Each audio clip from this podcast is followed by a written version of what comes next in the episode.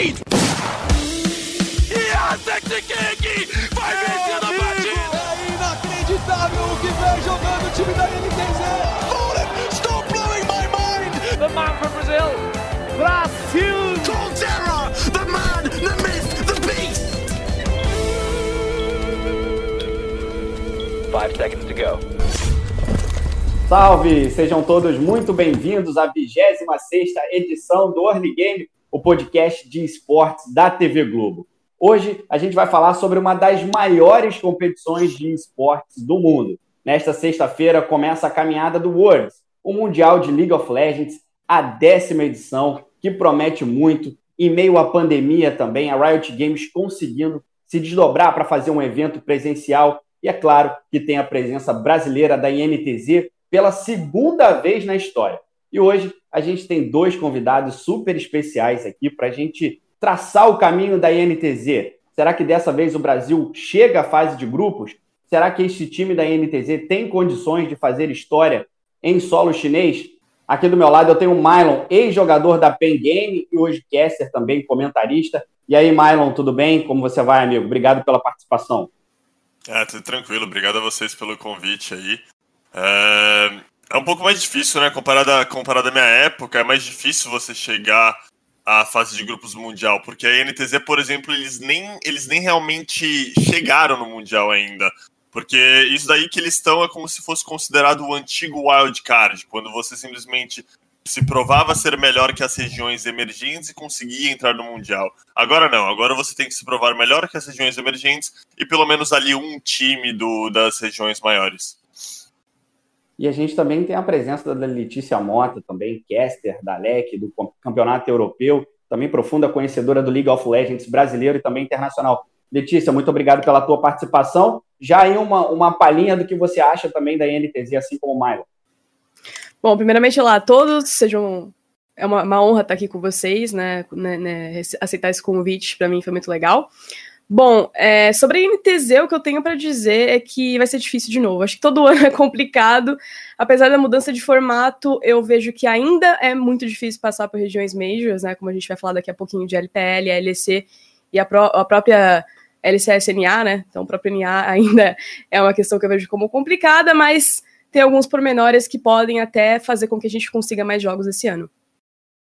E a gente também tem o nosso time de comentaristas aqui. Eu estou na posição do Alessandro Jodar, que vocês já estão habituados aqui na apresentação. Meu nome é Xande Teixeira, faltou a apresentação no início, e agora é hora de eu me apresentar também os meus colegas aqui. Rodrigo Fábio, o que, que você acha da INTZ? Antes de você falar, só dar o grupo da INTZ aqui para a galera que não está habituada e não acompanhou o sorteio do Worlds. A INTZ está no grupo A do Play-In, que é uma espécie de fase de entrada, né? A MTZ está do lado da Mad Lions, que é da Europa, da Legacy, que vem da Oceania, da Liquid, dos Estados Unidos, e da Papara Supermassive, da Turquia, aí, histórico rival do Brasil no League of Legends. O que, que você acha? O que, que você achou do grupo, ô Faber? E que, como você enxerga a MTZ na competição?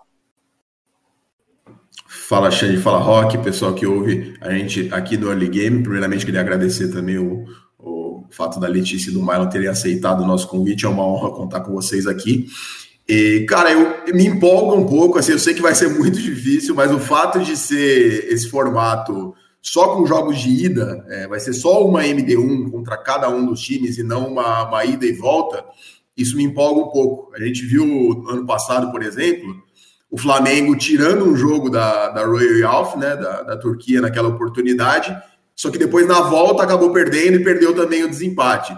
Então, assim, a chance de você é, tirar um jogo de, de uma Mad Lion, de uma Liquid, eu acho que a chance que tem é, é justamente nesse formato. É um jogo, as coisas encaixarem, dar certo, a NTZ está num dia feliz e, e acabar decidindo. Inclusive, essa sexta-feira já vai ser um dia bem, bem decisivo, né? Porque são dois jogos, a NTZ joga às 5 da manhã contra a Med e depois às 7 contra a Legacy, então acho que a gente já vai ter um bom prognóstico do que pode rolar aí é, para o restante do Worlds para o Brasil.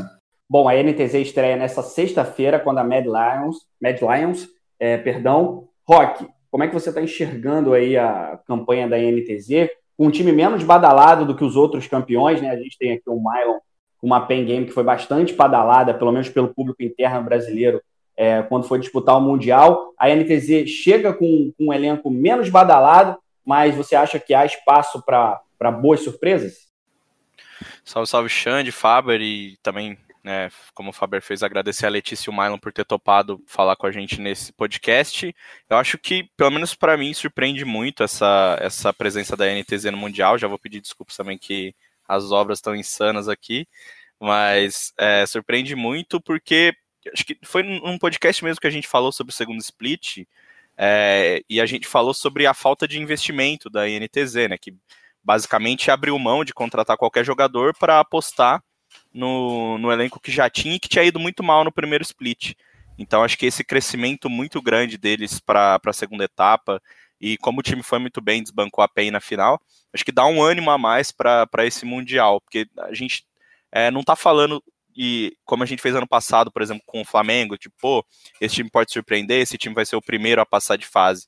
A gente está num, numa uma pegada assim bem mais realista, levando em consideração, claro, os resultados que o Brasil já teve no Mundial, mas acho que essa falta de, de um hype muito grande como a gente teve no ano passado pode acabar facilitando para a NTZ também, que a gente não vai estar tá tão na expectativa como, como a gente teve antes. Basicamente a expectativa tá tão lá embaixo que qualquer coisa é bom. é, com outras palavras, foi isso que eu quis dizer. Bom, então já para pegar esse gancho, Mylon, é, você acredita que, comparativamente com os outros times que já disputaram o Mundial, essa é a NTZ que chega com menos hype, na sua opinião? Uh, eu não sei, é porque eu tenho bem mais fé neles nesse ano do que, por exemplo, no, no Flamengo do ano passado eu consigo ver eles tendo mais sucesso lá. Eu não sei se é porque eu tô, eu tô muito hypado com a performance individual, por exemplo, do Shine, que eu acho que tá muito bem nesse patch, uh, do Envy, que o cara se mostrou ser um ótimo jogador, e ele é um ótimo jogador mecânico, ele é inteligente. Um, o Redbert, para mim, tá jogando muito melhor do que da outra vez que ele foi para uma competição internacional, que acho que foi o MSI, né, do, do ano passado. Então, sei lá, eu tô botando fé na NTZ porque eles têm um grupo né, nesse formato do play que acabou. Que, que é, o formato acabou mudando porque o Vietnã não conseguiu participar, né? uhum. né? Então, eles acabaram botando um grupo que, eu, que, na minha visão, ficou um pouco mais fácil da NTZ passar. Tipo, eles, eles só não precisam ficar em último na primeira etapa, né? Que é da etapa das MD1s. Eles só não precisam ficar em último. E eles têm outras duas regiões emergentes com eles: a Turquia e a Oceania. Não ficando em último, eles já vão para MD5, que é algo que eles se sentem muito mais confortáveis. Eles gostam muito, eles gostam muito mais de se preparar para MD5. Uh, a comissão técnica deles já provou ser bastante competente. E daí eu acho que dá para a gente desenvolver até mais do que na MD1, porque você estava falando, tá, ah, MD1, pegar a NTZ num dia bom, dar sorte. Eu acho que a MD1 é a fraqueza da NTZ aqui, cara. Eu acho que eles têm mais chance se, se for para uma MD5 aí com, com uma das outras regiões. Eu queria até perguntar a opinião da Letícia aí, porque eu não sei quem é mais forte entre Turquia e Oceania. Eu acredito que a Letícia tenha muito mais conhecimento do que eu nisso. É, bom, primeiro que eu concordo muito com o Mylon, eu acho que esse elenco me hypa um pouco mais. Eu vejo características neles que, por exemplo, né, vou citar uma análise que eu fiz na, na época a altura de PEN e NTZ. Eu achava que a NTZ era a favorita em cima da PEN. Eu tinha, não só levando em consideração a questão da MD5, como o Marlon citou, para mim era a questão da comissão técnica, a questão da, da preparação do maestro era muito mais eficiente para mim. Eu não sabia como essa PEN iria sair da MD1 para transportar o jogo para uma MD5, eu achava que o jogo deles tinha algumas limitações, e a NTZ sempre foi um time que surpreendeu, sempre foi um time que teve um step up, que os jogadores performam muito bem, eles têm essa essa síntese em séries melhores de 5, melhores de 3, enfim, séries maiores, né? Que eu acho que provavelmente vai facilitar as coisas para eles. Bom, sobre o formato, não é um formato que me agrada ainda. Eu ainda vejo que o Worlds ele é muito mais voltado para as regiões majors, né? Se a gente olhar para o grupo da NTZ, você tem dois times ainda muito perigosos. Mad Lions, talvez.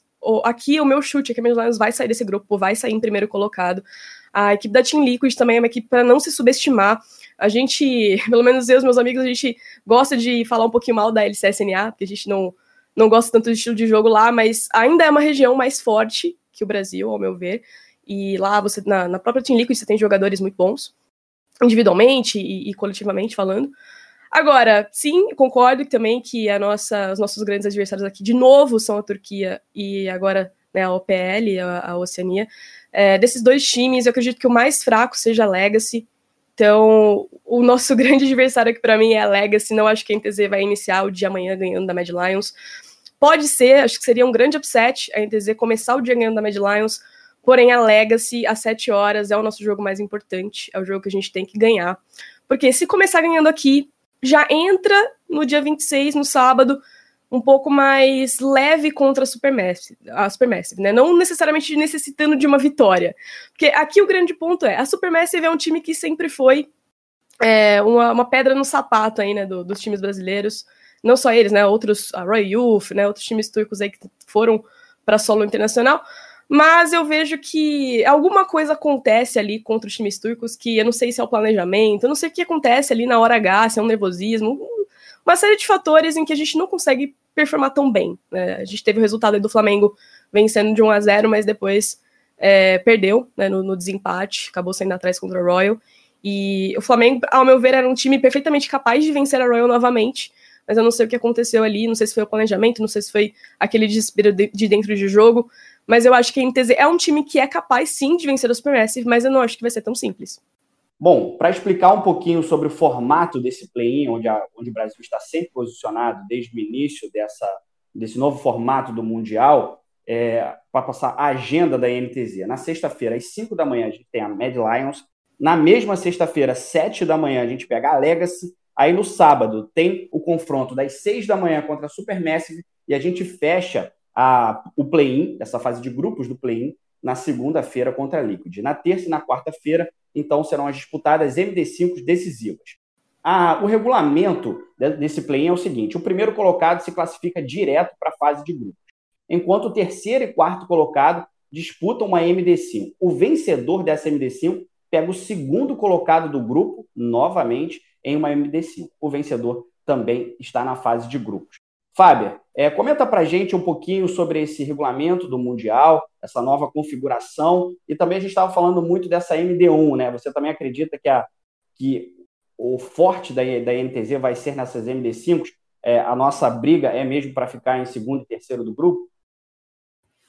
É, eu acho que como, como a Lei falou, passa muito pela, pelo jogo contra a OPL, né? O jogo contra, contra a Legacy. Esse, esse é o jogo que, não, que a NTZ não pode perder de jeito nenhum, que é algo que aconteceu com a Kabum, por exemplo, né? Ano passado, no, no aliás, em 2018, desculpa, é, no MSI acabou perdendo para Dire Wolves e foi o que atrapalhou, foi, o, foi o jogo que faltou para disputar um desempate ali com, com a Supermassive, que foi quem acabou passando. Cara, particularmente eu assisti a final da, da, da TCL, eu achei a, a Supermassive um tanto quanto decepcionante. É, tem a, uma bot lane muito forte, né? O Zeitnot e o Snowflower. É um Esse suporte... Zeitnot aí, ele já é conhecido da minha época do Mundial. ele, ele é raízes do, do LoL, segue jogando aí. E, cara, eu lembro que na época no, no MSI em, em 2018, eu entrevistei ele logo depois de, de eles terem ganhado da Cabum e foi um negócio bizarro, assim, foi um atropelo, tipo, teve 18 kills da, da, da Supermassive contra uma da Cabum, assim, o jogo inteiro, foi um negócio assustador, assim. E eu perguntei a ele, falei, cara, qual é a sua impressão sobre o, o League of Legends brasileiro? Você que vem jogando é, há tanto tempo já, e enfim, e já tem esse, essa bagagem. Ele falou, eu tenho a impressão de que é sempre a mesma coisa. Tem jogadores muito bons mecanicamente, mas que chegam na hora ali coletivamente acabam não sabendo o que fazer, se perdem no macro. E, mas, cara, esse ano eu não, não vejo eles tão fortes assim. Na, na, na, decisão, particularmente, eles abriram 2 a 0 em cima da, da Five Ronin e cederam um empate 2 a 2 e foram resolver no quinto jogo, mas de um jeito meio, meio embolado. Tem uma bot lane muito forte. É, o Snowflower é um suporte sul-coreano muito bom. E eu acho que é, é, é, bem possível que a, que a NTZ vença esse jogo e como, como vocês disseram, né? Não ficando em, em último é o suficiente para seguir sonhando e, enfim, disputar uma, uma MD5 e aí tem que ver o que vem do outro lado, né? Que o outro grupo, eu, eu concordo com o que o Maion falou, eu acho que esse grupo acabou sendo um tanto quanto favorável para a NTZ nesse sentido. Eu vou insistir com você, Fábio, porque você está muito envolvido na cobertura da NTZ, né? Ainda que a gente não possa estar presencialmente nas coberturas do Mundial. Eu já tive presente o Mundial, você também já teve presente o Mundial. Até para nós jornalistas também é um momento diferente também da cobertura, mas essa mesmo assim você consegue aí fazer a cobertura remota. Explica para a gente como é que tem sido o dia a dia da NTZ. Teve um isolamento por causa do coronavírus, né? Como é que tem sido aí o dia a dia da NTZ na China? É um protocolo que, que a China estabeleceu desde o começo da, da pandemia do coronavírus, né? Todo mundo que, que entra no país, seja é, estrangeiro ou local, tem um protocolo a ser cumprido de ficar 14 dias isolado. E no caso do, do, dos times que foram disputar o Worlds, eles foram direto do, do aeroporto para um hotel e cada jogador, enfim, cada membro de comissão técnica em um quarto totalmente isolados, né? A NTZ já havia disponibilizado equipamento para todos eles para poderem aproveitar esse período, inclusive, que eu acho que vai ser muito positivo, porque quando eles foram para a MSI ano passado, por exemplo, eles acabaram chegando em cima da hora, é, lá no Vietnã.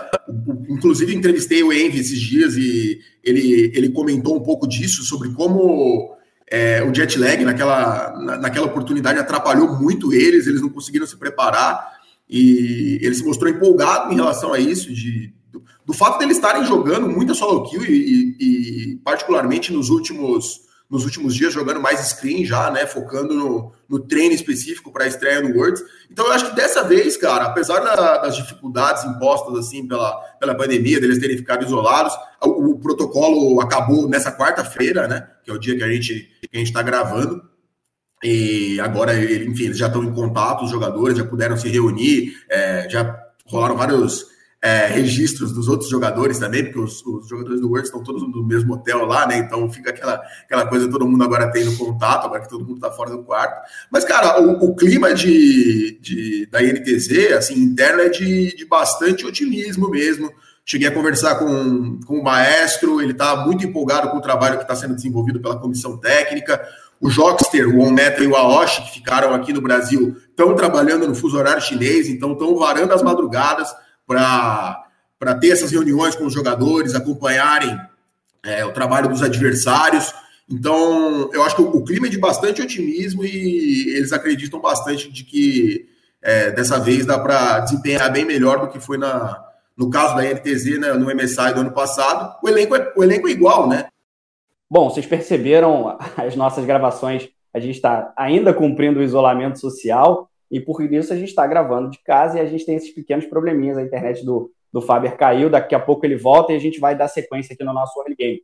Rock, é, com esse novo formato, você só precisando não ficar em último, será que se a NTZ ficar ali na última posição e ser eliminada sem a possibilidade de ir para a MD5, a gente pode cravar que mesmo com um time menos hypado do que esse, é uma espécie de decepção?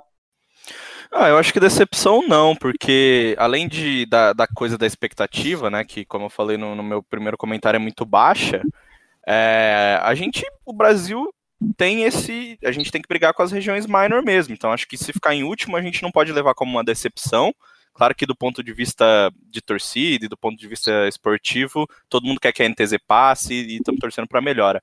Mas não, acho que decepção não, porque é a nossa realidade. Né? A gente não pode achar que porque só um fica fora, a gente não vai ser esse de um, porque a última vez que a gente pensou assim, a gente perdeu para o Japão, que era uma região muito menor, uma região que, que tem é, menos experiência, menos número de jogadores, enfim. É, acho que a gente não encara como uma decepção justamente por isso, porque essa é a nossa briga, assim, sabe? Pra, a briga do Brasil é para tentar passar de fase, se não conseguir, é, mais uma vez, não, não passou, sabe? Então acho que decepção não, mas é, é uma questão de, de se colocar no, no, seu lugar, assim. O Brasil é, briga por isso, briga para não, não ficar em último e é a realidade, cara. Eu não me sentiria decepcionado se a NTZ não passar e acho que talvez uma frustração para a parte da, da comunidade da torcida seja uma palavra menor do que decepção. Mylon, é, com base nessa resposta que o, que o Rock deu, parece que nos acostumamos com as derrotas e até que ponto a falta de pressão pela vitória, é, já que a gente trata-se de uma região periférica, ela ajuda e o quanto atrapalha essa pressão pelo o Brasil precisa ter uma campanha digna no Mundial? É que a, parada do Brasil é que por mais que, que sejamos né, uma região periférica, nós, os nossos números, a gente bate de frente com o NA. A gente, a fanbase do League of Legends no Brasil, ela cresceu absurdamente. Então, é muita gente. A pressão vem justamente não de ser uma região menor, uma região maior, é, é justamente do tanto de gente que torce, cara. E, e, o povo brasileiro, ele é muito apaixonado, né, cara? E o povo brasileiro, você pode ver nos esportes, é um povo que ele exige resultados. Tanto que, às vezes, o cara, ele pega, tipo, medalha de bronze nas Olimpíadas e a galera tá, tipo, nem ligando para ele, tá criticando o cara, sendo que é um feito já muito bom. Então, eu acho que vem muito disso, realmente. Vem da, da, do quanto de gente apoia o jogo, quanto de gente se importa, a gente ser um povo mais apaixonado. E a decepção, assim, tipo, o nosso costumismo com já, com realmente já tá acostumado com o Brasil e mal, ele vem, né, historicamente do Mundial, porque em 2014 a gente teve a Kabum, que ganhou um jogo da Alliance, ganhou de um time grande. Aí a gente teve 2015, que a gente ganhou dois jogos e quase ganhou um terceiro, ficou tipo um triste ganhar um terceiro e passar da fase de grupo. Se a gente tivesse ganho aquela pena daquele ano, tivesse ganho aquele jogo que foi para uma hora de jogo, se a gente tivesse tomado uma decisão diferente ali, a gente teria ganho da Flash Wolves, que era um time que conhecido como é, os assassinos dos gigantes, porque eles ganhavam de todos os times coreanos da época, ganhavam da SKT. E daí em 2016 a gente achava que isso ia até melhor, só que não, a gente voltou para um jogo. Em 2017 a gente falou tudo bem, 2016 foi um trupique, 2017 vai ser melhor. Não, foi horrível. 2018 ainda pior. 2019 nem vou falar. Então a galera já se acostumou a perder, mano. Não tem como. Uma hora, pô, você fica triste, não tem o que fazer. Letícia, você acha que tem espaço para essa NTZ tem espaço para desfazer essas últimas impressões que o Mylon pontuou? E eu também queria que você apontasse também quais são os principais defeitos dos adversários diretos do grupo da NTZ nessa chave. Que você já colocou a Mad Lions como, como a primeira uhum. colocada, mas ali os adversários diretos da NTZ, quais são os pontos fracos? Cara, eu acho que a NTZ, assim, eu não sei como que eles estão encarando, eu acho que é muito difícil todo time que vai para fora todo ano, é, eu não sei como que tá, como que fica essa questão da mentalidade, acho que a NTZ é um time muito bem preparado psicologicamente, a gente viu como o Maestro conduziu essa equipe na final contra a PEN de uma forma a não abaixar a cabeça, de uma forma a eles meio que imporem, né, o, o estilo de jogo deles, então, cara, eu sinto que se tem um momento que a gente pode criar uma expectativa, acho que é agora. Acho que a gente tem que esperar, sim, que a NTZ é, tenha um desempenho. Acho que, independente dos resultados, independente do, que aconteceu no passado, a gente tem que manter a expectativa alta. E eu acho que eles não podem entrar abaixando a cabeça pensando no, a gente vai perder. Eu acho que tem que entrar amanhã contra a Mad Lions, 5 horas da manhã, pensando a gente é capaz de vencer a Mad Lions. E, independente de a Mad Lions ser um time melhor ou não, a mentalidade para mim tem que ser essa, tem que ser de um time que tá lá para de brigar, é, para brigar, né, de igual para igual. Agora, falando dos adversários em si, né, a Mad Lions é o time que eu conheço melhor, né, a Mad Lions é um time de novatos, é, com exceção do Humanoid, né, o Humanoid é o mid laner, ele teve uma participação no Worlds do ano passado, ainda com a antiga Splice, Splice que é, teve um rebranding aí e se tornou Mad Lions, né, então ainda é a mesma, mesma organização, entre aspas, mas ele é o jogador que, na época, era novato e hoje ele é o mais veterano desse time. Então, é um time de jogadores novos, mas que não tem nada a perder. Né? Eles chegaram o split passado batendo em times como G2, Feneric. Uh, então, eles chegaram impressionando muito mecanicamente falando. Por ser novato, você não espera que eles vão performar mecanicamente de acordo com jogadores como Caps, Perks, Yankos, Reckless, mas foi o que aconteceu, né? Eles performaram de acordo.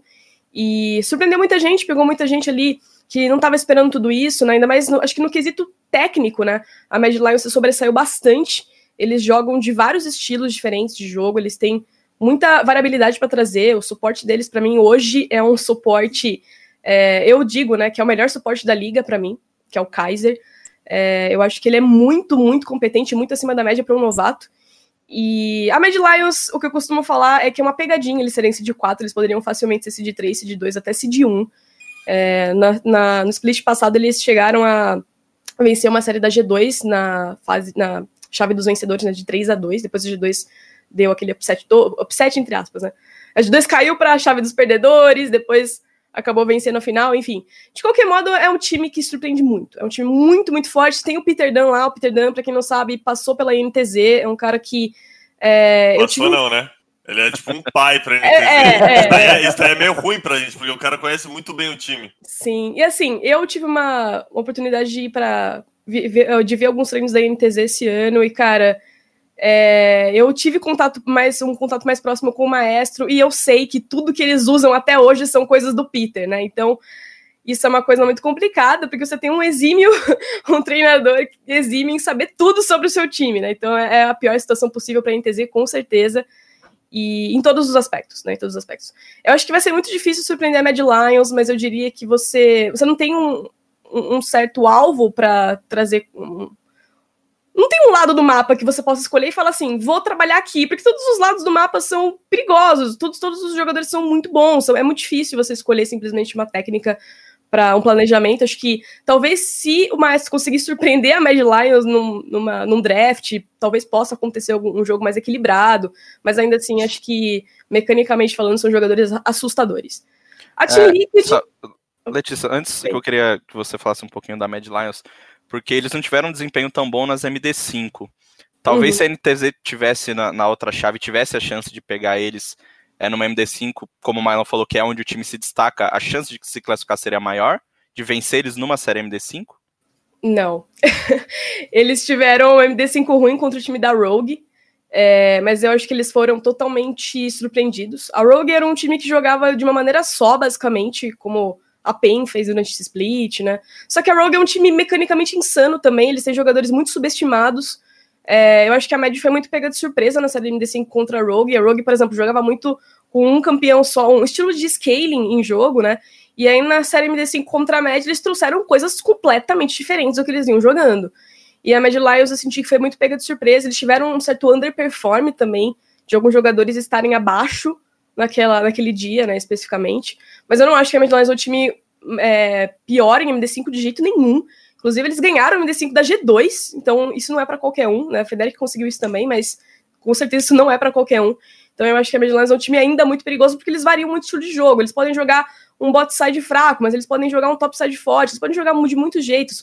O Humanoid joga desde assassino até é, magos de controle que vão jogar mais para um late game. Então, assim, não tem muito que você possa esperar. O suporte deles que eu falei, que é mecanicamente insano, ele jogou com o Kong suporte. E assim, ele ficou farmando a solo lane como se ele fosse um top laner. E nunca que você espera isso de um suporte, assim. E era uma composição toda planejada para isso, porque o AD dele tava de cena, enfim, tinha algumas questões dentro do jogo que tornavam isso possível. E assim, ele carregou, o suporte carregou o jogo. Eu não tô nem brincando quando tô falando isso. Porque ele tava iniciando todas as teamfights, ele tava fazendo algo que todo mundo ficou completamente surpreendido. Então a Mad Lions é um time que eles podem jogar de tudo, tudo. Eles podem trazer qualquer coisa e vai dar certo, porque eles.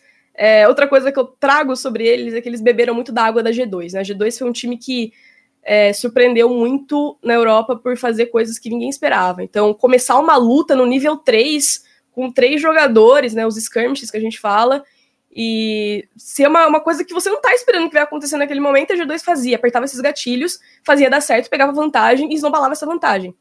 A Mad Lions bebeu um pouco dessa água, eles começaram a fazer coisas que ninguém estava esperando, e o que mais, volto nesse ponto, porque acho que faz muito sentido, o que mais surpreendeu todo mundo é que eles não estavam errando nada. Eles criavam jogadas, eles acertavam tudo, eles não erravam uma skill, assim. Então, de um grupo de novatos, volta a tocar nesse ponto, é algo que você não espera, né? Então, eu acho que a Mad Lions, muita gente traz esse ponto deles serem novatos como algo fraco, e eu acho que não é, porque eles nunca tiveram nada a perder, mesmo contra times gigantes da própria liga.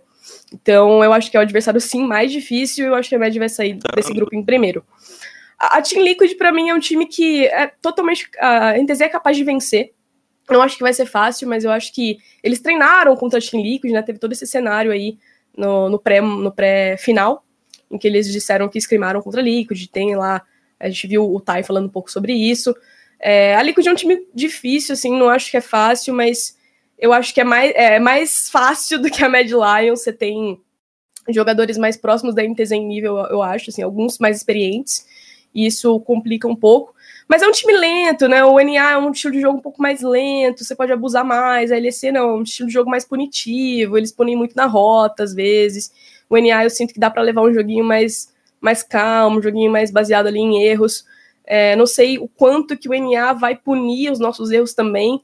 É, eu diria que é uma, é uma região das majors a mais fácil, né? E ainda assim, não, não acho que é fácil, mas a mais tranquila de jogar contra. Eu acho que contra a, a Team Liquid dá pra explorar bastante o lado do Tai. Acho que o Shine consegue ter uma, uma matchup interessante também. E acho que vai, pode pesar a questão do meio. Acho que o eu não faço a menor ideia de como possa ser. Mas se a gente conseguir explorar esse lado mais de cima do mapa, eu acho que dá para ganhar, sim. Eu acho que o, o AD Carry da, da Team Liquid é um jogador que me impressiona bastante. Mas não acho que há uma diferença tão grande também em relação ao Micão. Agora, falando dos mais fáceis, né, que eu, eu acho que é perfeitamente vencível aí, vamos dizer assim, a Legacy é o pior time desse, desse grupo para mim. Eu acho que a Legacy é um time que tem um early game ok, um mid game péssimo. Eles basicamente não sabem fechar um jogo. Aí entra numa, alguns problemas mais parecidos aqui com a re, nossa região. Mas eu acho que a NTZ é um time que sabe travar o mid game de forma a jogar esse mid game e punir o adversário. Então, se existe um time que a gente pode muito bem vencer e ser uma grande ameaça, é o time da Legacy. É... Mas eu acho que assim, não pode também perder na, na, fase de rotas e deixar os caras abrirem uma vantagem insana. Isso aí não pode acontecer de jeito nenhum contra a nem contra a Supermassive, senão a gente vai perder. Então, contra a Supermassive, eu acho que você tem jogadores lá experientes e muito bons, Death Note é um, Snowflower é outro, mas eu acho que é um time que sabe jogar contra o Brasil, eles sabem que a gente vai errar, eles sabem quais são os nossos, os nossos gatilhos, né, os nossos pontos, pontos fracos. E eu sinto que a qualquer time, assim, os times da Turquia são times que eles têm preparações melhores, né, eles estão mais geograficamente falando, eles estão próximos de, de regiões como a Europa, enfim. A Unicorns of Love é outro time que me assusta bastante, acho que eles são muito fortes. E a Supermassive, ela bebe um pouco dessa água também, mais próxima disso. E acho que é ganhável, acho que existem existem caminhos que a gente pode utilizar, mas assim, a NTZ tem que ser um time disciplinado. Se alguma coisa não funcionar no early game, a Supermassive punir e abrir, sei lá, 5k de diferença, às vezes até 3, 4k de diferença, eu já acho que é o suficiente para eles criarem uma espécie de snowball. É, não acho que eles são um time muito melhor do que a NTZ, eu acho que é bem parelho, mas a gente não pode vacilar também, qualquer erro vai ser punido, acho que eles são uma região que abusa muito de erros adversários, né? Então, se a gente souber ter essa leitura, acho que a gente pode passar com certeza. Eu acho bom, que.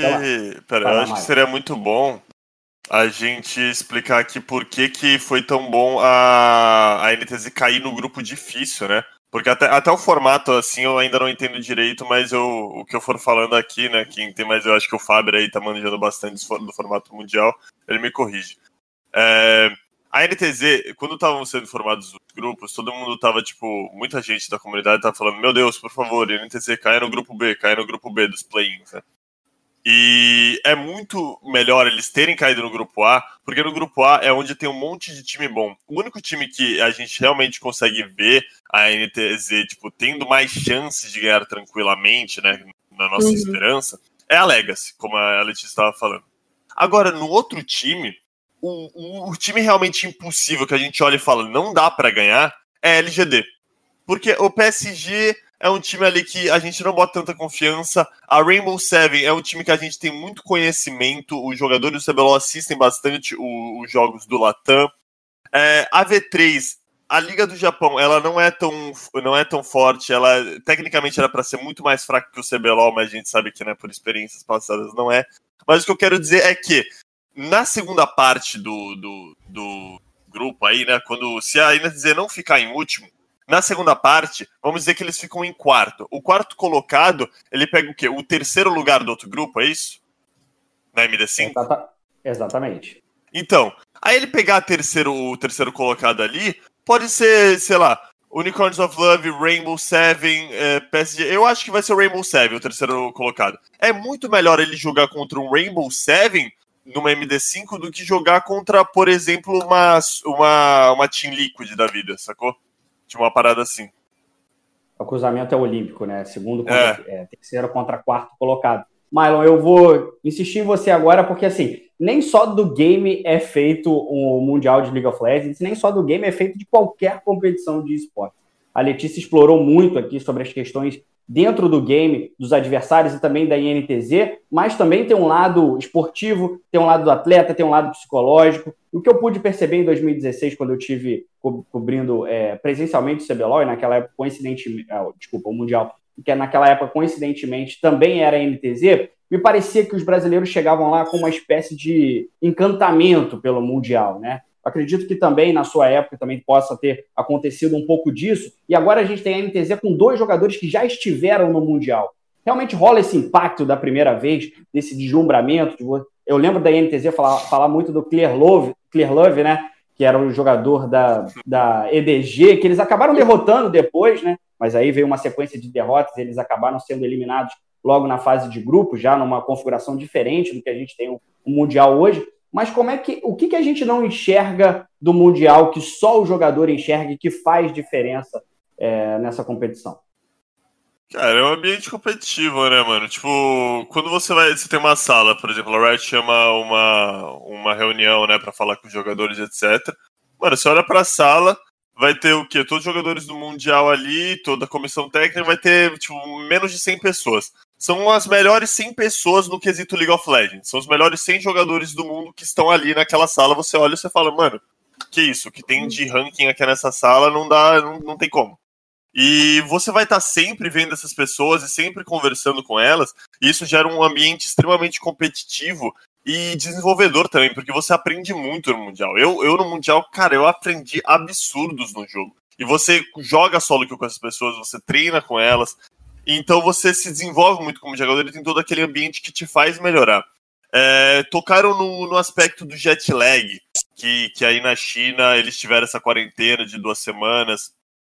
Isso daí eu acho que foi até bom, porque eu, quando eu cheguei na, na Europa, a gente foi umas quase três semanas antes do Mundial para treinar né, na Europa. E, cara, foi excelente isso, porque na primeira, a primeira uma semana e meia, assim, eu simplesmente passei mal pro jet lag. Eu nem conseguia treinar direito. Porque você chega, você tá com o horário todo zoado, uh, aí começam. Aí, beleza, você tá jogando solo kill. Aí começam os treinos. Você vê que você não consegue performar nos treinos porque você tá cansado. Aí você começa a tomar energético. Aí o energético ele te aguenta ali uns dias. Tem uma hora que o teu corpo fala, mano, não dá, velho, não dá. Teve um, eu sofri até cegueira momentânea de tanto que eu tentei forçar a barra no energético e não respeitei assim o período do jet lag, sabe? Você tem que simplesmente deixar a parada passar. Claro que para cada pessoa é diferente. Eu sou muito mais sensível que, por exemplo, os meus companheiros de equipe no, no, na época, que não sofreram tanto quanto eu.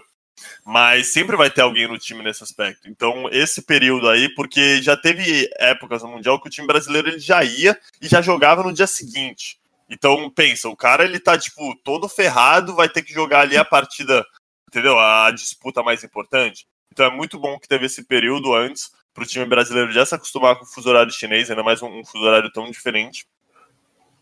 E do aspecto psicológico do Mundial, é, vai de time para time, não tem a ver porque a gente é a região menor. Eu acho que, por exemplo, quando eu fui para o Mundial, o nosso time tinha um ego muito grande e desde o começo do time, desde a formação do time, a gente visou chegar no Mundial. Então é um caso muito diferente da NTZ, que, por exemplo, os caras estavam na relegation, e chegar no ganhar o brasileiro ali foi uma surpresa para todo mundo, talvez até mesmo para eles. Então não sei como vai ser realmente, como é que vai estar a cabeça dos meninos para jogar esses jogos aí, mas eles me parecem confiantes. E me diz o seguinte, qual é a tua maior lembrança da, da, da tua participação no Mundial, daquela participação da PEN, que até hoje é muito lembrada pelos torcedores? O que, que ficou mais vivo na tua cabeça? Foi alguma coisa dentro de jogo, alguma coisa fora de jogo? Conta pra gente. Ah, foi uma coisa dentro de jogo, né? Foi a. Foi uma call de Baron que a gente não deu no jogo contra a Flash Wolves, que é aquele jogo que se a gente ganhasse, a gente passava da fase de grupos e prosseguia no Mundial. Uh, teve uma call que. uma chamada né, de, de objetivo que a gente deveria ter feito em certo momento do jogo. E até hoje isso aí me persegue. Uh, uma vez eu falei com o Barata, o BRTT também, e ele falou, cara, eu não acredito que a gente não ganhou aquele jogo da Flash Wolves, então é uma parada que realmente marcou a gente, a gente vai ficar sempre lembrando se a gente não conseguir passar, é, né, prosseguir no Mundial, a gente vai, sempre vai ficar lembrando desse momento desse jogo que a gente perdeu contra a Flash Wolves. Rock, tem aí dois dos nossos convidados aí, pode para você explorar e fazer as considerações que você acha pertinente. É, eu queria, acho que a Letícia consegue responder essa por estar mais ligada nessa, nessa questão é, de, da, da LEC, né, da Europa, a gente vê uma, uma evolução muito grande ao longo dos anos, claro que é uma região que sempre foi muito forte, mas a gente está vendo cada vez mais a LEC se consolidando com, com, como uma região é, que pode bater com a LPL, pode bater com, com a LCK. É, vou fugir um pouquinho da NTZ para falar. Você acha que esse ano, é, com, com seed, com seed 4 tão forte como a, a Mad Lions, por exemplo, você falou que podia ser seed 2, podia ser seed 1, é o ano de deixar de bater de frente e, e virar realidade, virar um, um time campeão mundial? Para Med, você diz? Ou para qualquer? Não, não, para qualquer time europeu. Cara, é difícil dizer, porque assim, existe uma pedra no sapato ali chamada LPL, né? Todo ano você tem agora um time chinês que é, é, muito, muito forte. Acho que os caras hoje são a melhor região do mundo, mecanicamente falando, e de entendimento de jogo. E eu acho que nem é só em questão de entendimento do jogo, mas, por exemplo, você pega um time como a FPX, né, que, que venceu o Mundial passado, que Cara, eles têm um mid laner completamente maluco, né? O cara pegava Nautilus, level 3, ele tava no top fazendo jogada, sabe? É, eu acho que a. Acho que o mundo todo foi meio que surpreendido por esse jeito não coreano de jogar o jogo. Você tinha, por exemplo, antes uma dominância coreana, um jogo mais lento, de os caras terem uma disciplina incrível, de ah, a gente vai fechar tantos itens, a gente vai brigar no, no nível tal, a gente vai brigar tantos minutos. Esse era o jogo coreano. O jogo chinês é um jogo, cara, não importa. A gente vai pegar, a gente tem vantagem no nível 3, então nível 3 a gente vai estar tá lá no bot fazendo não sei o quê. Então, assim, eu acho que a China revolucionou o modo da gente ver o jogo. Eu acho que o, o único time que conseguiu bater, de certa forma, de frente, assim, foi a G2. A G2 é uma eu vi como uma grande exceção na, na LEC. G2 começou a fazer coisas também inesperadas dentro de jogo, a ter um jogo rápido, a abusar um pouco dessas questões desse jogo lento, desse jogo mais cadenciado, assim, desse estilo coreano. E eu acho que, assim, os outros times começaram a se adaptar depois que a G2 dominou o cenário, depois que a G2 fez essa. quase fez o Grand Slam, né, o ano passado. Eu acho que Fnatic começou a se adaptar, eu acho que outros times melhoraram muito. É, seria até errado da minha parte não mencionar o quanto eu acho que os times menores evoluir, evoluíram, né? A Rogue é um exemplo. Acho que a Rogue ainda é um time um pouquinho subestimado, mas eu acho que eles são muito bons, eles têm muita capacidade. A Mad Lions é um time, cara, que eu vejo, sim, daqui a um tempo sendo um, talvez o melhor time da Europa. Então, é difícil dizer se esse ano a gente vai. A, a gente, eu digo a gente, né? Porque eu já me incorporo no cenário europeu de certa forma. Mas é difícil dizer que se a, se a LEC vai chegar na, na final. Vai, acho que vai chegar na final sim. Tem grande chance para isso de novo, mas se vai vencer um time chinês, né? Esse ano a gente sempre fica entre o, o Seed 1 e Seed 2 da, da China como favorito, mas eu ainda acho que a TES é, é um time com, com as maiores chances de vencer o Mundial esse ano. Mas quem sabe? Acho que é, é, complicado e eu gostaria assim de ver um time como a Mad Lions dar muito trabalho para times coreanos e chineses. É, especialmente os chineses, acho que são nossos adversários hoje. Acho que os coreanos já estão tá um pouco batido, mas acho que os chineses ainda é, é difícil. Bom, a gente tem de volta o Rodrigo Faber aqui. A gente já justificou anteriormente que a, ele teve uma pequena queda de internet lá na cidade. Olha, deixar, um, tá deixar, um, deixar um abraço para o provedor de internet aí. Vou mandar, vou mandar esse podcast para ele para descontar o dia aí. Bom, Fábio, mas conclua o que você estava dizendo lá anteriormente sobre a preparação da INTZ e também quero que você emende uma pergunta para os nossos convidados também. É, cara, a preparação da INTZ está extremamente otimista, né? É, o, o, maestro falou bastante com a gente em uma entrevista é, recente sobre a, a, preparação com a comissão técnica, né? O, o Onmeta, o, o Aoshi e o Jockster trabalhando aqui do Brasil, trabalhando no, no, no fuso horário chinês, então é um negócio que está funcionando muito legal, está todo mundo muito envolvido na, na, nas análises né, das, das equipes. E eu acho que é bem diferente da, da INTZ de, de 2019, é uma INTZ com uma confiança muito mais em alta. Acho que é uma NTZ que aprendeu muito com, com o que aconteceu ao longo desse ano. A gente viu uma equipe no primeiro split do CBLOL completamente perdida que usou 10 jogadores ao longo do split, e não para variar, não para rodar o time, mas sim porque não achava é, uma formação. A gente viu o Envy, que é o cara que cresceu para caramba nas, nas finais, que colocou, deixou o time 0-7. Talvez, acho que o Tinons talvez tenha sido maior destaque do LoL brasileiro esse ano, não só no split, mas foi um cara que é, destoou da PEN, né, no, no, no, primeiro split, e no jogo decisivo da, da final do CBLOL, nesse segundo split, terminou 0-7, e muito em parte pelo grande trabalho do, do Envy também, auxiliado pelo Chile. Então eu, eu vejo a NTZ em, em outro patamar é, hoje. É, cara, uma pergunta para os nossos convidados, eu queria que eles apontassem é, quem eles acham que passa dessa, dessa fase de entrada aí, dois times de, de cada grupo, um, um palpite e também um palpite para o campeão. Só, posso só emendar uma coisa que agora o Faber falou e me lembrou uma parada. Quando a gente viu os caras embarcando né, para a China, é, eu, eu, li algumas críticas da, da galera, do pessoal que, que é mais ligado ao LoL, sobre não viajar com a comissão técnica, enquanto a, a Rainbow Seven, se não me engano, estava mandando toda a comissão técnica junto, e a INTZ ficou com os caras aqui no Brasil.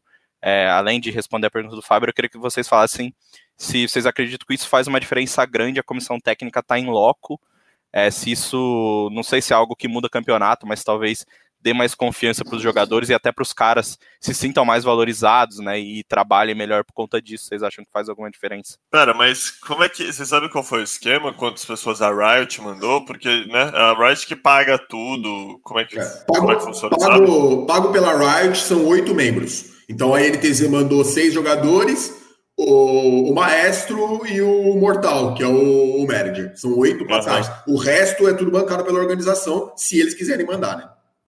Entendi, entendi.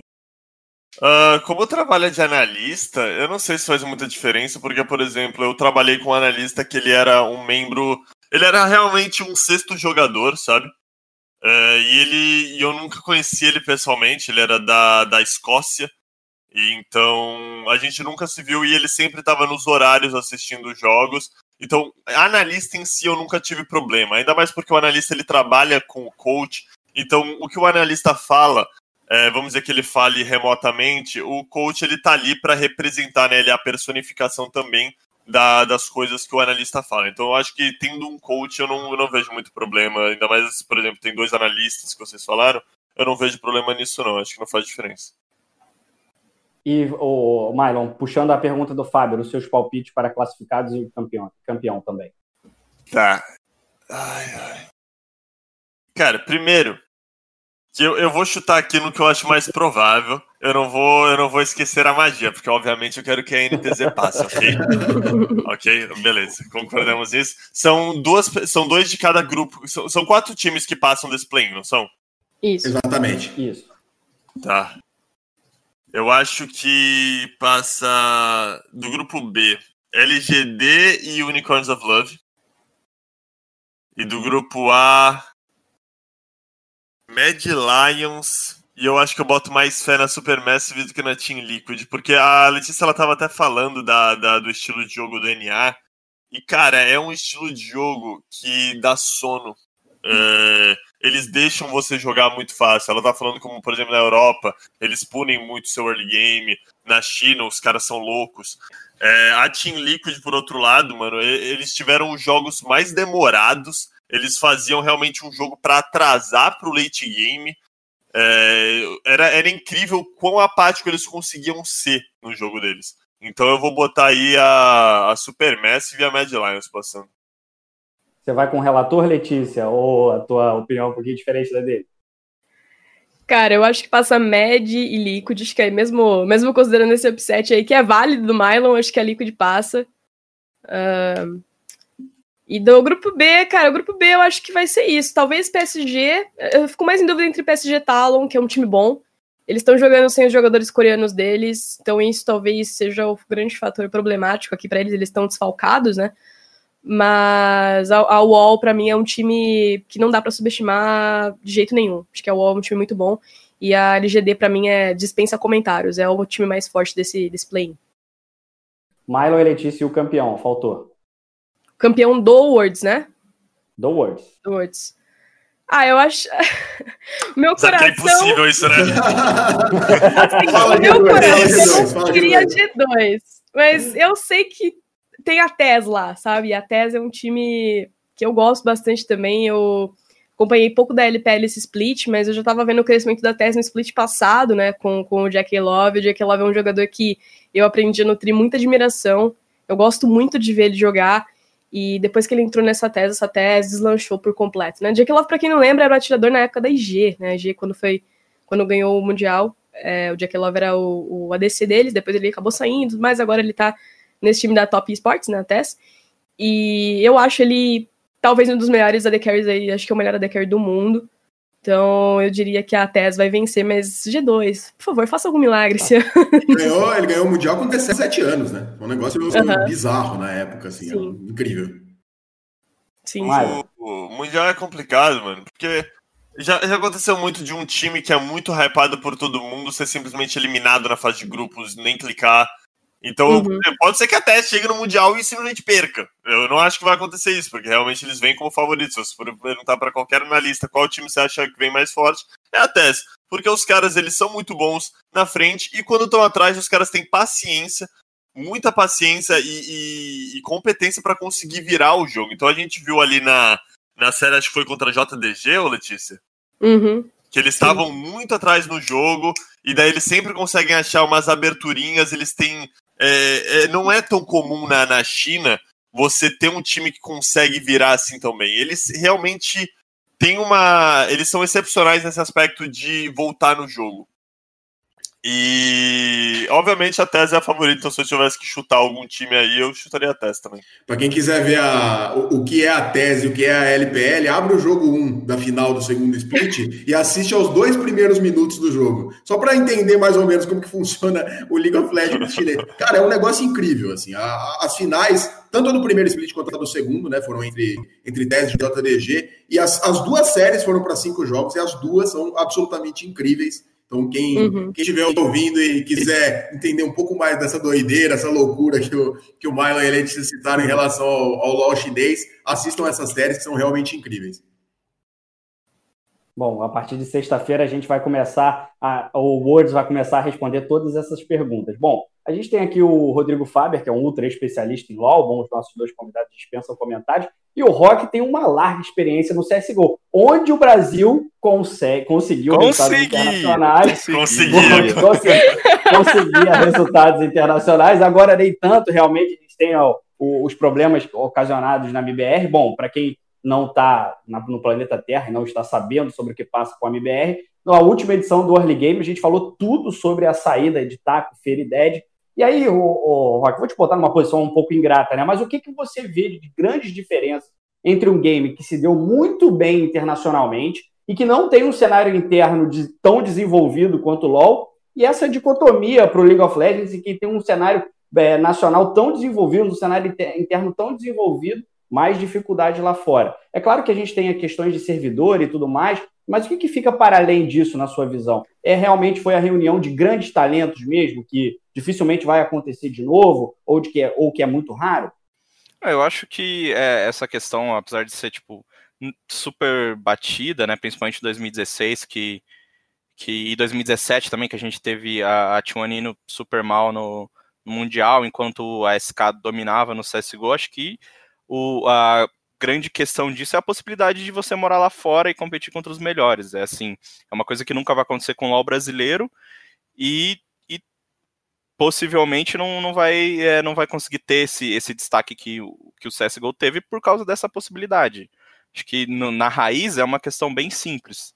É, a gente não vê nenhum time aqui do Brasil saindo lá fora e batendo de frente, muito pelo contrário. Todos os times brasileiros que viajam, times brasileiros assim, é, por exemplo, ano passado a gente teve a PEN indo jogar um campeonato na China, depois de ter ficado dois anos é, dominando o cenário brasileiro, um ano e meio na época, eles não fizeram nada, foram jogar um campeonato na China e não, não conseguiram passar nem da fase de grupos. A gente teve esse ano a, a Redemption é, indo jogar o a Flashpoint também, né, o Qualify da Flashpoint, a Redemption, um dos principais times do Brasil, não conseguiu também ir bem, é, Detona, que já jogou duas vezes a Pro League, Zurus, que, que também já jogou Pro League, DreamHack Masters, enfim, todos os times que, que treinam no Brasil e simplesmente vão lá fora para jogar um campeonato, como acontece no LoL, também não conseguem bem, sabe? A gente tem muito essa visão por causa do, do da escada LG e hoje do, da Fúria, porque são times que eles são de brasileiros, têm raízes brasileiras, no caso da Fúria até uma empresa brasileira, mas que se desenvolveu totalmente lá fora. Então, se a gente comparar os times que jogam no Brasil e só saem para jogar um, dois campeonatos internacionais por ano, como é no caso do LoL, a gente não tem um resultado bom também.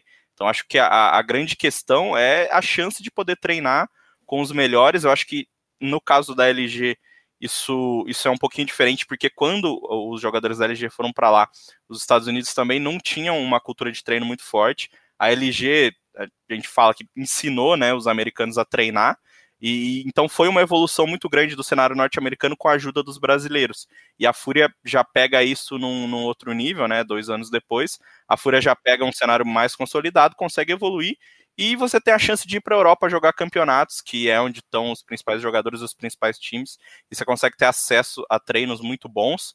Claro que isso é, já aconteceu no Brasil algumas vezes, né? Você tem os bootcamps, bootcamp na Europa, bootcamp na Coreia, enfim, mas é diferente acho que você está constantemente enfrentando e tendo a oportunidade de, de treinar contra times melhores é o que te faz melhorar. Então acho que não, assim, essa comparação é difícil de fazer quando a gente tem dois cenários que são bem diferentes na essência, sabe?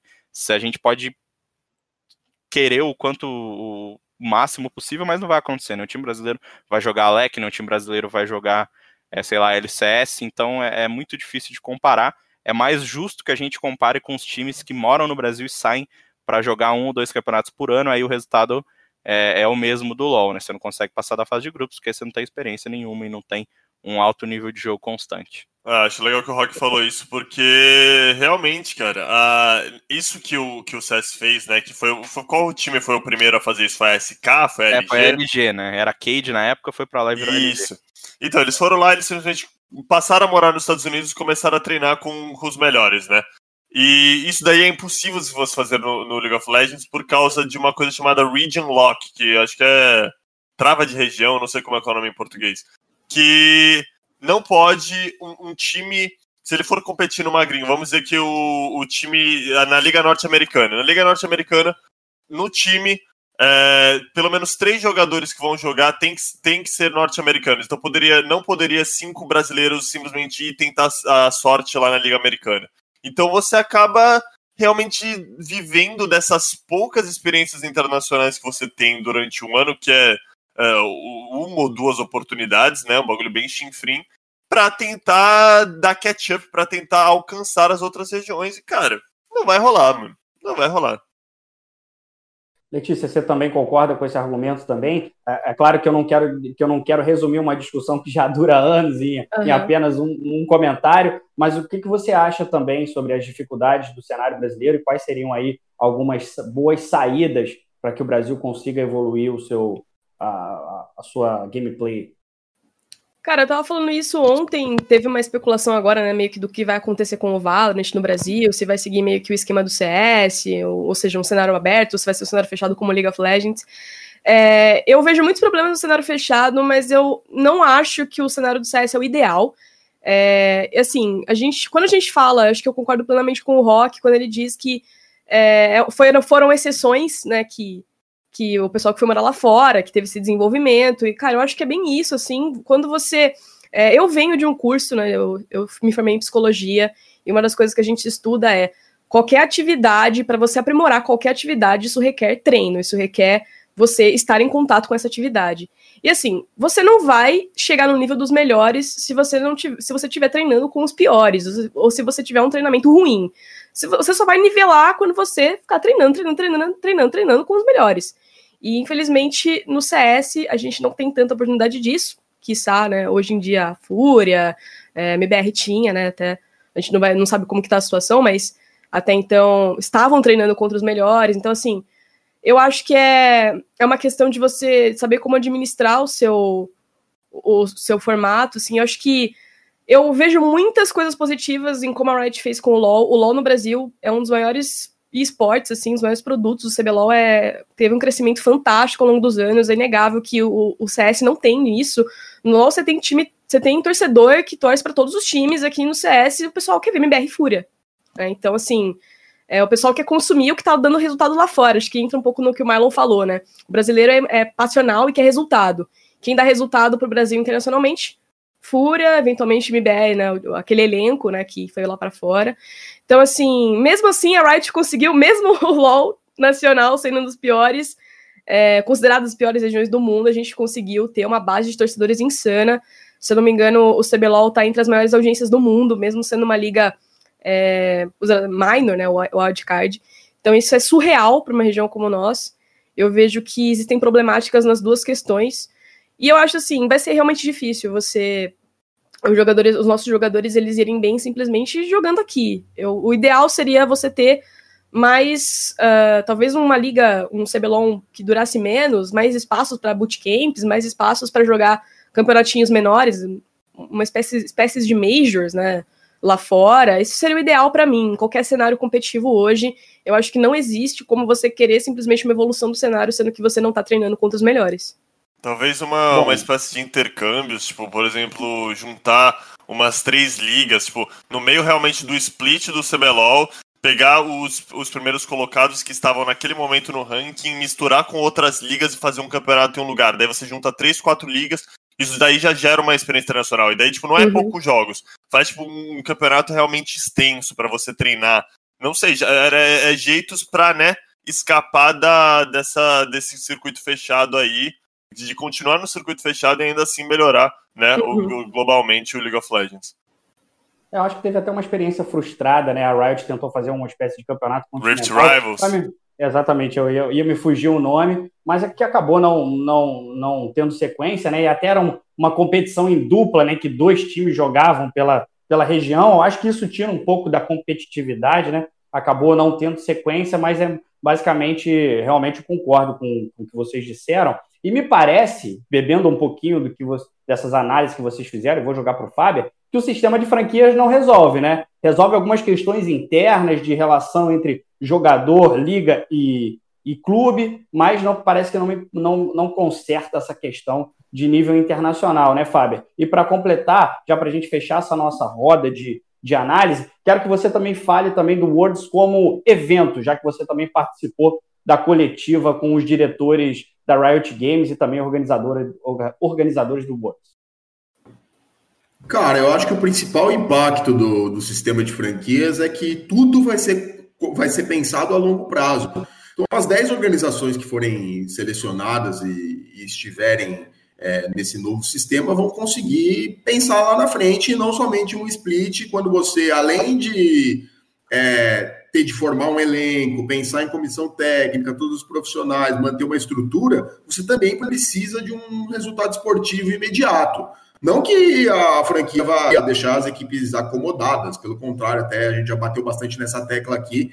É, entrar na franquia não é garantia de que você vá continuar, porque vai, vai rolar uma regra de caso você tenha splits consecutivos ficando nas últimas posições, você perder a sua vaga e sem dúvida vão ter outras é, equipes que vão acabar ficando fora nesse primeiro momento em busca da vaga. Então, eu acho que o, o, lance da franquia vai ajudar muito no sentido do investimento. As equipes vão poder pensar nos seus jogadores a longo prazo sem ter essa preocupação muito imediatista em relação ao, ao resultado. E acho que a NTZ, inclusive, é um ótimo exemplo é, nesse sentido. É, é um elenco que está há muito tempo junto já. É, é, um, é, uma equipe que, apesar do, de, em alguns momentos, ter tropeçado, o primeiro split desse ano, bateu na trave do rebaixamento, ficou a um jogo, estava perdendo a série de promoção para T1 por 2 a 1 virou a, a, a, MD5 e acabou se mantendo no CBLOL para depois buscar o título. Então, acho que é bem emblemático nesse sentido, assim, de você pensar uma, uma equipe a longo prazo, um, um, um entrosamento entre os jogadores. Acho que ele, ele, eles são um bom case nesse sentido. Passando um pouco para a coletiva, né? Como, como você disse, na última segunda, o John Needham, que é o, o head de esportes global da, da Riot Games, ele deu uma, uma entrevista, teve ali um papo com, com a imprensa online, comentando um pouco mais sobre o Worlds e como a, a Riot pretende é, executar esse campeonato. Para quem não sabe, é, havia um planejamento muito grande em torno desse, desse Worlds por ser a décima edição. Então, é, havia internamente a Riot queria muito fazer um evento, o, ev o evento do século, assim, basicamente, para eles, o maior Worlds da história, e enfim, é, para ficar marcado mesmo. Obviamente, por conta da pandemia do coronavírus, houve uma, uma série de restrições, é, enfim, que impactaram desde o, o aspecto competitivo, né, com as equipes do Vietnã não podendo é, viajar à China até o lance do público, né? Afinal, ainda vai ser num estádio, o estádio de Pudong, que foi construído lá em Xangai para estimular é, o futebol local. O Worlds vai ser o primeiro evento de grande porte a ser realizado é, nesse estádio. Vai ter torcida, uma pequena parcela, obviamente, para seguir protocolos sanitários, mas é muito bacana é, como a Riot está deixando claro que vai apostar muito em tecnologia para a apresentação visual desse Worlds. Tudo o, que o, o, o, diretor da Riot disse é que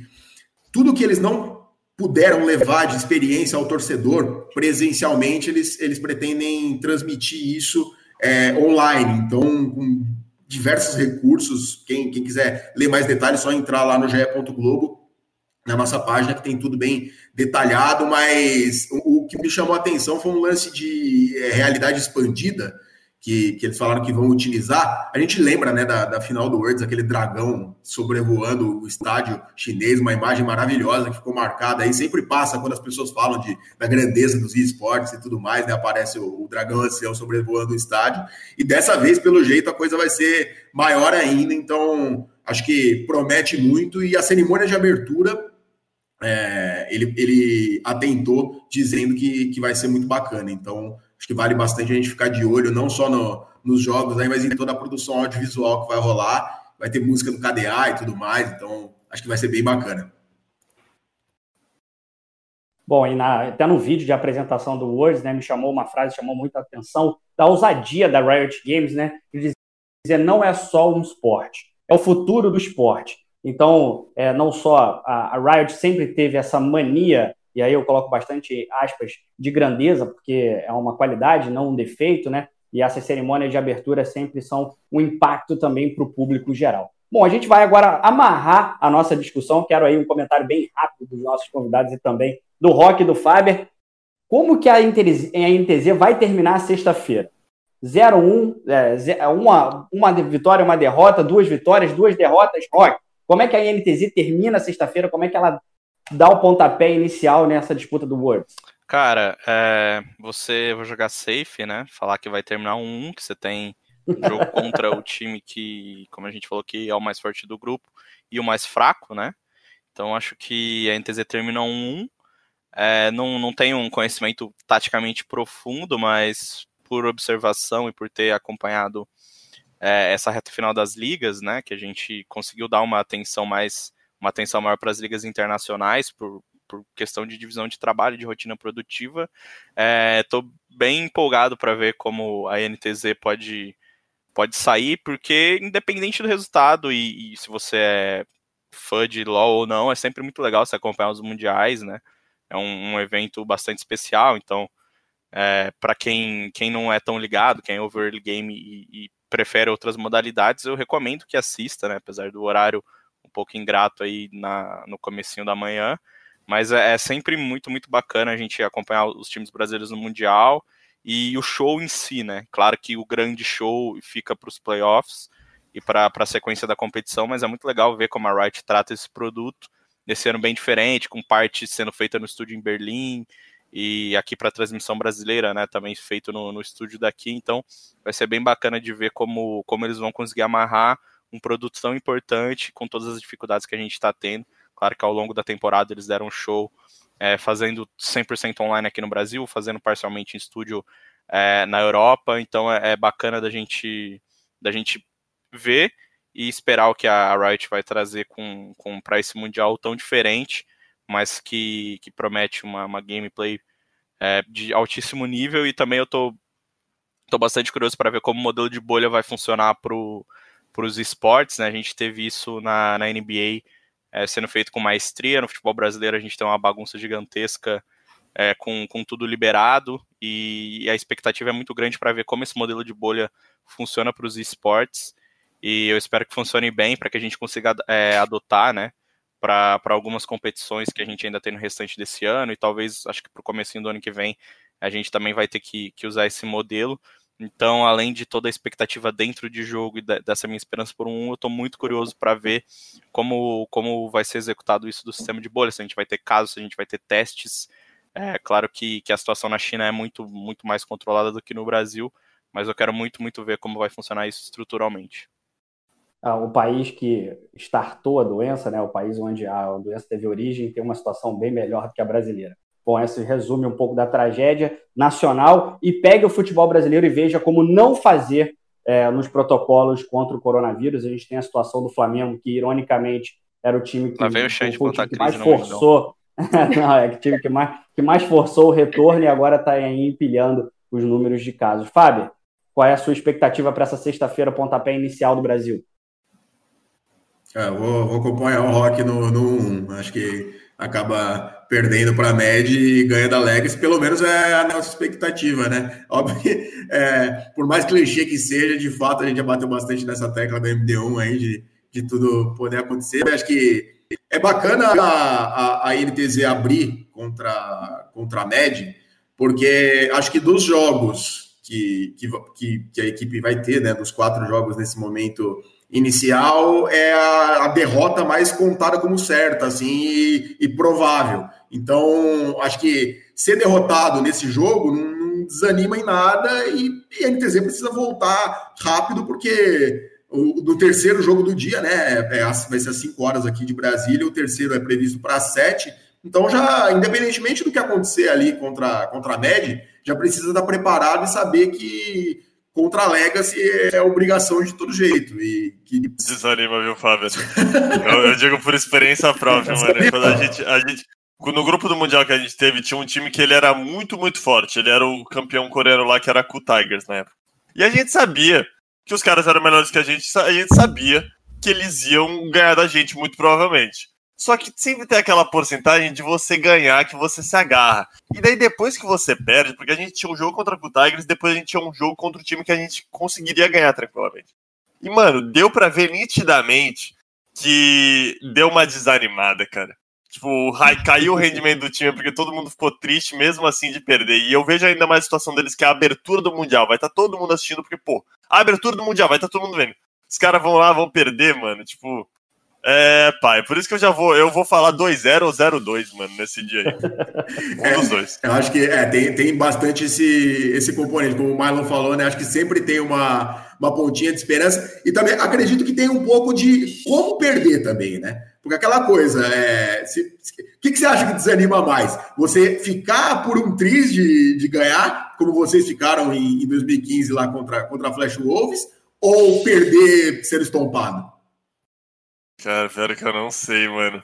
Se você. Porque se você perde sendo estopado, obviamente você fica triste porque, pô, você foi destruído. Mas, mano, sei lá, eu acho que é mais fácil até de esquecer do que um jogo que faltou tão pouco, sabe? Porque, mano, eu, eu consigo imaginar, tipo, você no próximo jogo você ainda percebendo aquela decisão que você deveria ter tomado no jogo passado, que poderia ter mudado o cenário.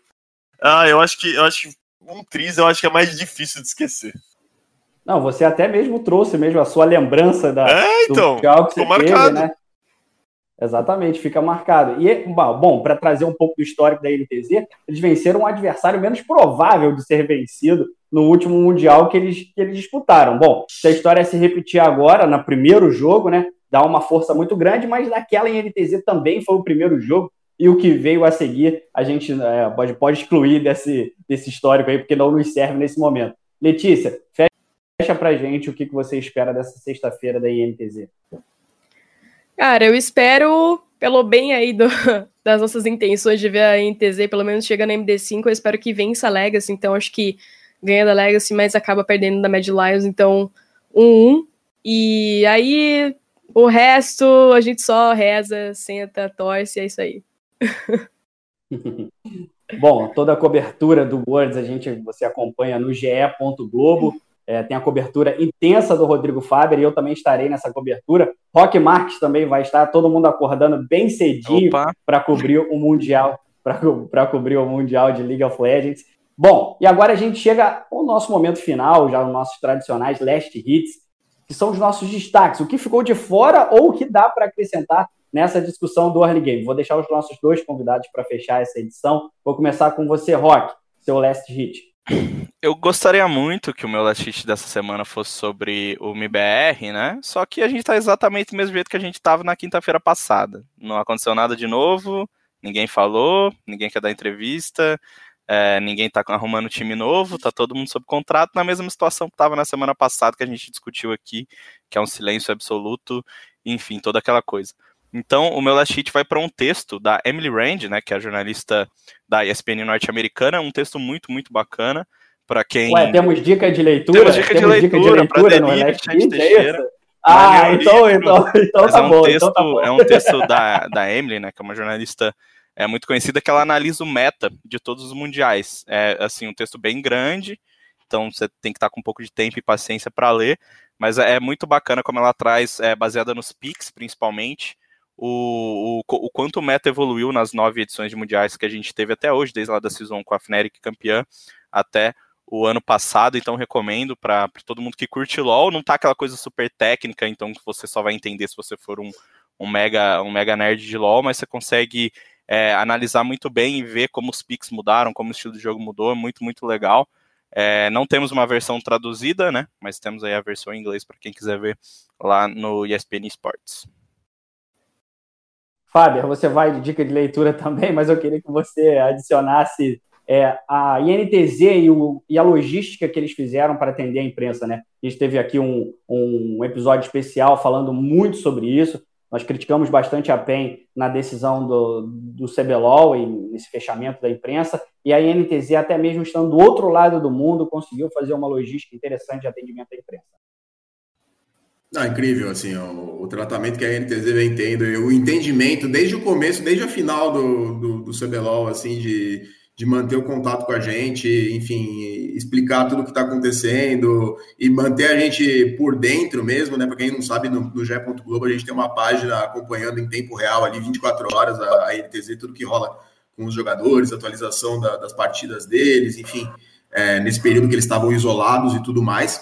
É, deixar um agradecimento público ao, ao Mortal, que é o manager da, da NTZ, absolutamente todas as solicitações que a gente fez de, de entrevista, de conversa, de esclarecimento, tudo foi atendido. Muito bacana mesmo, assim, é... Porque, cara, acho que é fundamental, é... o, o time tá, tá num fuso horário diferente, é o representante brasileiro em uma das maiores competições de, de esportes do planeta, não tem por que a gente manter um distanciamento, né? Pelo contrário, acho que o que o torcedor mais quer saber nesse momento é o máximo de informações, como estão os jogadores, o que, que eles estão achando do tal super server e, pô, do estilo chinês de jogo, a, a doideira que é. E o meu last hit vai, cara, para os suportes do grupo A, é, recomendo que todos fiquem de olho em, nos, absolutamente nos cinco suportes, não só no Redbert, que está muito bem, é, se tornou né, o, o tricampeão, um tricampeão do CBLOL, igualou o Jockster com essa marca aí. Ele que é, das últimas quatro finais de CBLOL teve em três, então é um jogador que, cara, desperta muita atenção, acho que vem muito bem.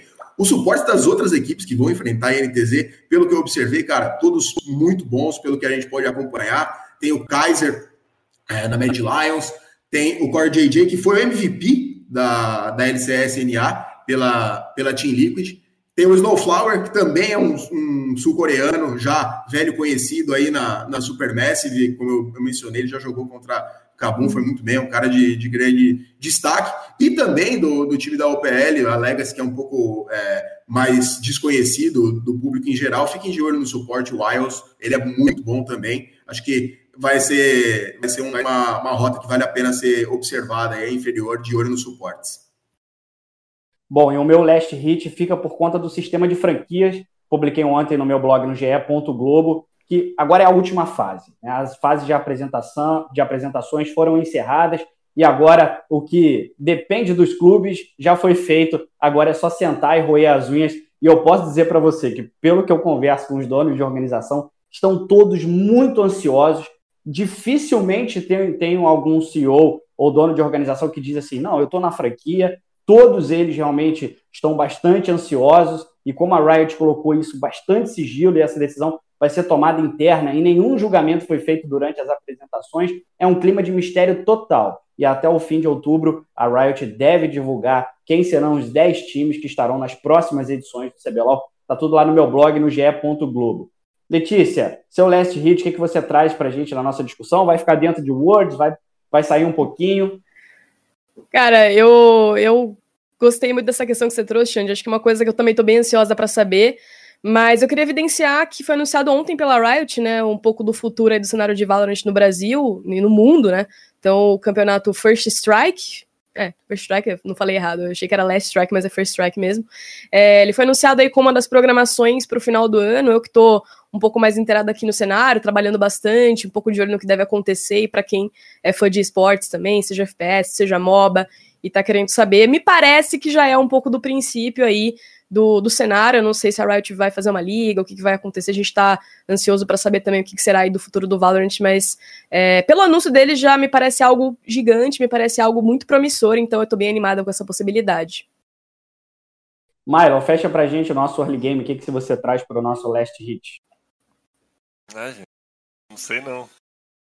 Vai pro. já sei, já sei. Eu não sou bom em nada, né? Fazer um merchan.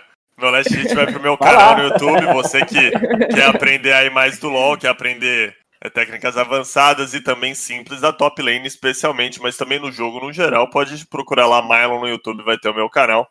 É bem fácil de achar e já tem ali uma gama de vídeos uh, suficiente para você já ter uma noção muito melhor do jogo. Eu sempre estou recebendo mensagens uh, positivas de como de jogadores que falaram como eles conseguiram subir de elo, realmente simplesmente assistindo os vídeos que, ao mesmo tempo que eles têm um conteúdo didático, eles são extremamente divertidos, acredito eu. Letícia, deixa também suas redes sociais, como é que as pessoas fazem para te encontrar. É, minhas redes é arroba Letícia X Mota, Mota com dois T's, em todas, no Instagram, Twitter, Twitch. Você me encontra lá, dá aquele follow, produz bastante conteúdo de LOL, agora Valorant também. E é isso. Bom, agradecendo ao Mylon e também a Letícia, Rock, Fábio, é muito bom ter vocês por aqui. A caminhada da INTZ começa nesta sexta-feira, às 5 da manhã, com cobertura completa do GE. Globo. Vale, claro, a nossa torcida. Nesse momento, todos estão em torno da NTZ. É o Brasil no Mundial. É Copa do Mundo, amigo. É Copa do Mundo, amigo. Muito obrigado para você que ficou com a gente até aqui nessa edição do Early Game. Até a próxima semana. Um grande abraço.